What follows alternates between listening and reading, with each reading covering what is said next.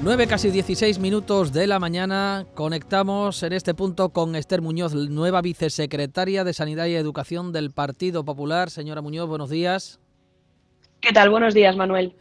Eh, le vimos formar parte de esa foto que nos ofreció la renovación del equipo de Núñez Feijó, un equipo más rejuvenecido, también eh, con mayor presencia femenina y que tiene un importante reto por delante. A la luz veníamos eh, comentando con los compañeros de tertulia de la escasa capacidad de diálogo que parece que hay entre Génova y Moncloa o entre Génova y Ferraz.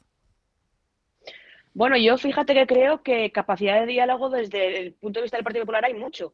El presidente Feijóo desde que ha llegado no ha hecho más que ofrecerle pactos de Estado a Pedro Sánchez, pero es Pedro Sánchez el que prefiere pactar con los que quieren destruir nuestro país y por tanto a quien hay que exigirle más capacidad de diálogo con el principal partido de España que ha ganado las elecciones, aunque no estemos gobernando, es el Partido Socialista. Ayer mismo le ofrecían eh, a las vicepresidentas eh, de la rama económica una reunión para tratar de acordar esas medidas anticrisis que hoy aprobará el Consejo de Ministros. Entiendo que no han recibido respuesta alguna. En cualquier caso, ¿por dónde pasarían las propuestas del Partido Popular? Bueno, yo creo que todos somos conscientes de que las familias españolas pues, no han ganado poder adquisitivo eh, en 15 años, ¿no? Y ahora pagan más impuestos que nunca. Y nosotros lo que creemos es que es hora de hacer un, alivio a la presión fiscal que están sufriendo las familias españolas, ¿no? Yo quiero recordar algo que es muy importante, ¿no?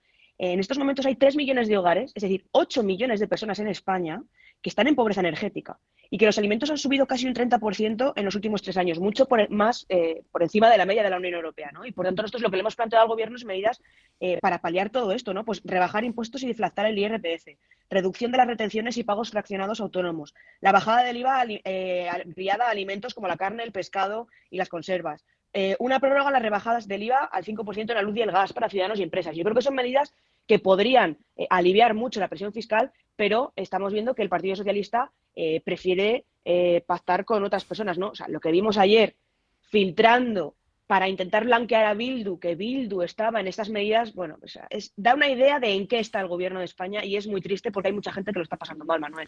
Y estas medidas, señora Muñoz, que usted nos eh, detalla, que nos comenta o que nos sugiere, eh, me imagino que estarán bien cuantificadas. ¿Cómo se hace esto cuadrar con la exigencia de Bruselas de un ajuste en el déficit del 3%? Imagino que Juan Bravo, que aquí lo conocemos bien, tiene las cuentas bien hechas, ¿no? Hombre, es que eso es inevitable, ¿no? Juan es un experto y además eh, ha demostrado ya eh, su capacidad para llevar las cuestiones económicas y por tanto yo no he hecho estas cuentas, evidentemente las ha hecho Juan y por tanto están bien hechas y estarán hechas para cuadrar con el déficit de Europa porque sabéis perfectamente que en el Partido Popular somos eh, de cumplir y de cuadrar las cuentas. No gastamos lo que no tenemos y endeudamos a las generaciones futuras como hace el Partido Socialista.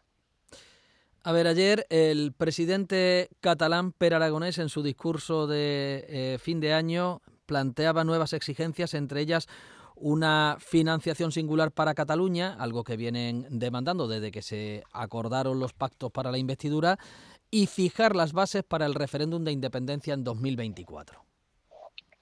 Bueno, nuevas, como bien decías, no son, porque los nacionalistas y los independentistas no han dejado de exigir lo mismo, ¿no? Aquí el Partido Socialista y Pedro Sánchez necesitaban siete votos y han vendido todo lo que hizo falta para poder mantenerse en el gobierno. ¿no? Eh, esta es la convivencia de, la que nos hablan los socialistas.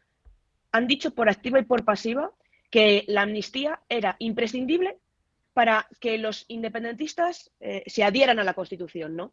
Y lo que estamos viendo es que no solo no se adhieren a la Constitución, no solo no se arrepienten de lo que han hecho, amenazan con volver a hacerlo y exigen todavía más al presidente del gobierno. ¿no? El chantaje al que van a someter a Pedro Sánchez para mantenerse en el gobierno no tiene límites. Y aquí el problema que hay, Manuel, aquí el miedo que hay es que hace cinco años ya les dijimos al Partido Socialista hicieron una moción de censura que acabarían dando indultos a cambio de mantenerse en el poder y nos llamaron fachas y les dieron los indultos. Posteriormente dijimos que habría amnistía, nos lo negaron por activa y por pasiva. Se han presentado unas elecciones generales diciéndole a los ciudadanos que no habría amnistía. Y cuando han necesitado los siete votos, se han ido a Waterloo a reunirse con un delincuente prófugo de la justicia que está imputado, entre otras cosas, por terrorismo, para comprarle sus votos a cambio de perdonarle delitos muy graves. Y ahora, Pedro Sánchez no para de repetir en las teles que el referéndum es inconstitucional. Claro, lo que todos los españoles se preguntan es si ya tienen acordada la fecha. Porque claro, cada vez que Pedro Sánchez nos dice que algo es inconstitucional, es que ya está tramitando y negociando a oscuras con todos estos socios suyos eh, esas cuestiones, ¿no? Y por tanto, pues aterra ver tan seguro a Pérez Aragonés hablando de que en 2024 se va a pasar un referéndum. El viernes pasado vimos por fin al presidente del gobierno y al presidente del Partido Popular sentados a la mesa eh, hablando de asuntos de Estado, entre ellos la renovación del Consejo General del Poder Judicial, que como bien saben lleva cinco años con el mandato caducado. Parece poco procedente ¿no? que se eh, mantenga esta situación. ¿Ven ustedes una vía de entendimiento? Bueno, eh, el presidente Feijó cuando le llamó el presidente Sánchez, la verdad es que no lo hizo por los cauces oportunos, ¿no? Nos enteramos por la prensa, no se le llamó formalmente, por la prensa nos enteramos de algunas cuestiones de las que quería hablar el presidente Sánchez. Bueno, él es así, eh, eh, está en, esa, en ese camino ¿no? de romper institucionalmente absolutamente todo, pero el presidente Feijó, que es un presidente institucional, lo ha sido cuando era presidente de la Junta y lo es ahora cuando es el mm, presidente del principal partido de España, que es el Partido Popular, pues acudió a esa reunión. Y es verdad que le dijo, oye, yo me reúno, pero quiero hablar de estos temas que son los que interesan a los españoles. Y uno de esos temas es evidente que es la, renovación y la reforma de la forma de elección de los jueces del Consejo General del Poder Judicial. Pedro Sánchez miente. Pedro Sánchez miente todo el rato y a todo el mundo. Lo hemos visto en España, os he citado unos cuantos ejemplos hace un rato. Eh, él mismo, en 2016, yo quiero recordar, en la sesión de investidura a la que él se presentó, que luego no salió elegido presidente, llevaba en su programa la renovación y la reforma en la forma en la que se elegían los jueces dentro del Consejo General del Poder Judicial para despolitizar eh, la justicia, ¿no? Y por tanto ha cambiado de opinión porque necesita cambiar de opinión y porque está en una escalada de colonización de todas las instituciones. Lo hemos visto en el Tribunal Constitucional, lo hemos visto con el eh, Fiscal General del Estado, lo hemos visto eh, con el Consejo de Estado, lo estamos viendo con EFE, lo estamos viendo con todas las instituciones, ¿no? Y le queda una que es muy importante, que es el gobierno de los jueces, el Consejo General del Poder Judicial. Hace ya un año, cuando Feijó intentó negociar con él la renovación, nos engañó al tiempo que estaba con nosotros estaba pactando con Esquerra Republicana los indultos. Y por tanto, es evidente que no nos fiamos de Pedro Sánchez. Y cuando la Comisión Europea, que es la encargada, la que tiene la competencia de supervisar la separación de poderes, el Estado de Derecho en todos los Estados miembros, ya pide informes a España, nosotros lo que hemos dicho para evitar que Pedro Sánchez vuelva a engañar y vuelva a intentar eh, controlar el Consejo General del Poder Judicial, lo que hemos dicho, oye, que venga eh, un comisario de, Europa y que en lugar de supervisar desde allí, venga y forme parte de las negociaciones para asegurarnos que se van a hacer en los términos que tienen que hacerse, en los términos que exige Europa, que es renovación del Consejo, pero también reforma de la ley que explica cómo se eligen a los consejeros. Y en esa desconfianza que usted me transmite, mm, ¿será posible que haya una renovación del Consejo General del Poder Judicial en 2024. Hay que tener en cuenta que a primeros de junio habrá elecciones eh, al Parlamento Europeo. Imagino que la Comisión querrá dejar este asunto resuelto. Bueno, nosotros nos hemos abierto a hacerlo.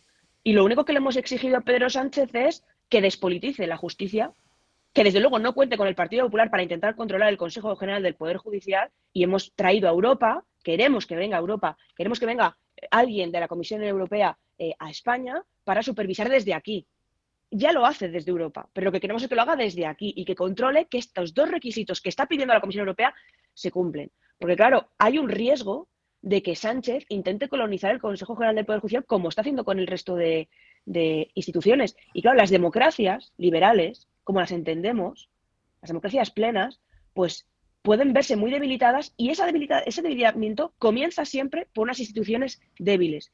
Y no hay nada más débil que una colonización por parte del gobierno de España de todas ellas. ¿Qué es lo que está haciendo Pedro Sánchez? Bueno. No sé si es usted habitual usuaria de las redes sociales. Lo digo porque conoce bien, eh, como paisano que es usted leonesa, al ministro de Transportes, a Óscar Puente. Ayer se refería a él, ¿no? Sí, bueno, eh, como leonesa le conozco muy bien. Ha sido alcalde de Valladolid varios años y cada vez que podía, pues eh, eh, soltaba exabruptos contra mi provincia, ¿no? Por lo tanto, los leoneses le conocemos muy bien. Y en Valladolid también le conocen, ¿eh? Su, su, carácter. Y por tanto, yo creo que Pedro Óscar eh, Puente, perdóname, es un ministro que está puesto por Pedro Sánchez para distraer con sus exabruptos y sus malas formas y sus eh, macarrerías de las cosas que está intentando hacer Pedro Sánchez. Y por tanto, yo creo que no debe distraernos con, sus métodos de lo que está intentando hacer Pedro Sánchez, ¿no?